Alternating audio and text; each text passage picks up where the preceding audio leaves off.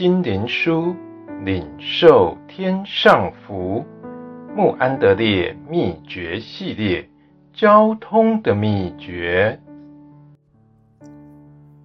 第二十日代祷，靠着圣灵，随时多方祷告祈求，并要在此警醒不倦，为众圣徒祈求。以弗所书第六章十八节。代祷里的祝福是诉说不尽的。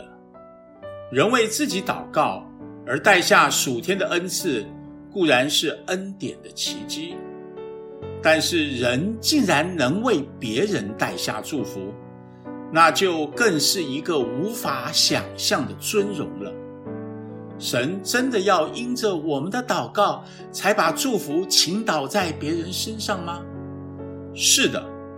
他要我们做提醒他的人，并与他同工，因为在他的工作中，他把我们当作合伙的人。若是我们没有尽我们分内的职责，别人就要因此受亏损，而神的工作也要受到无可估计的损失了。神已经命定，代祷乃是使灵魂得救的一个方法。也是使圣徒和传道人在信心上得建立、受造就的一个方法，就是远在地极的人，也要因我们的祷告得到生命和祝福。我们岂不该盼望神的众儿女们欢然竭力，借着代祷，努力将祝福带到世界上来吗？基督徒啊，请开始用代祷。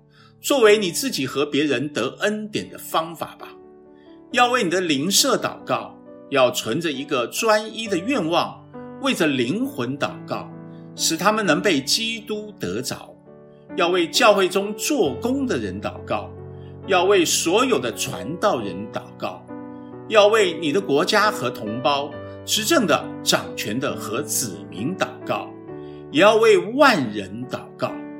你若将自己降服在圣灵的引导之下，并全然为神活着，你就真的认识花在祷告中的时间，乃是神所喜悦的祭，为你自己带来的祝福，也能为着你所祷告的那许多的人的生命带来能力。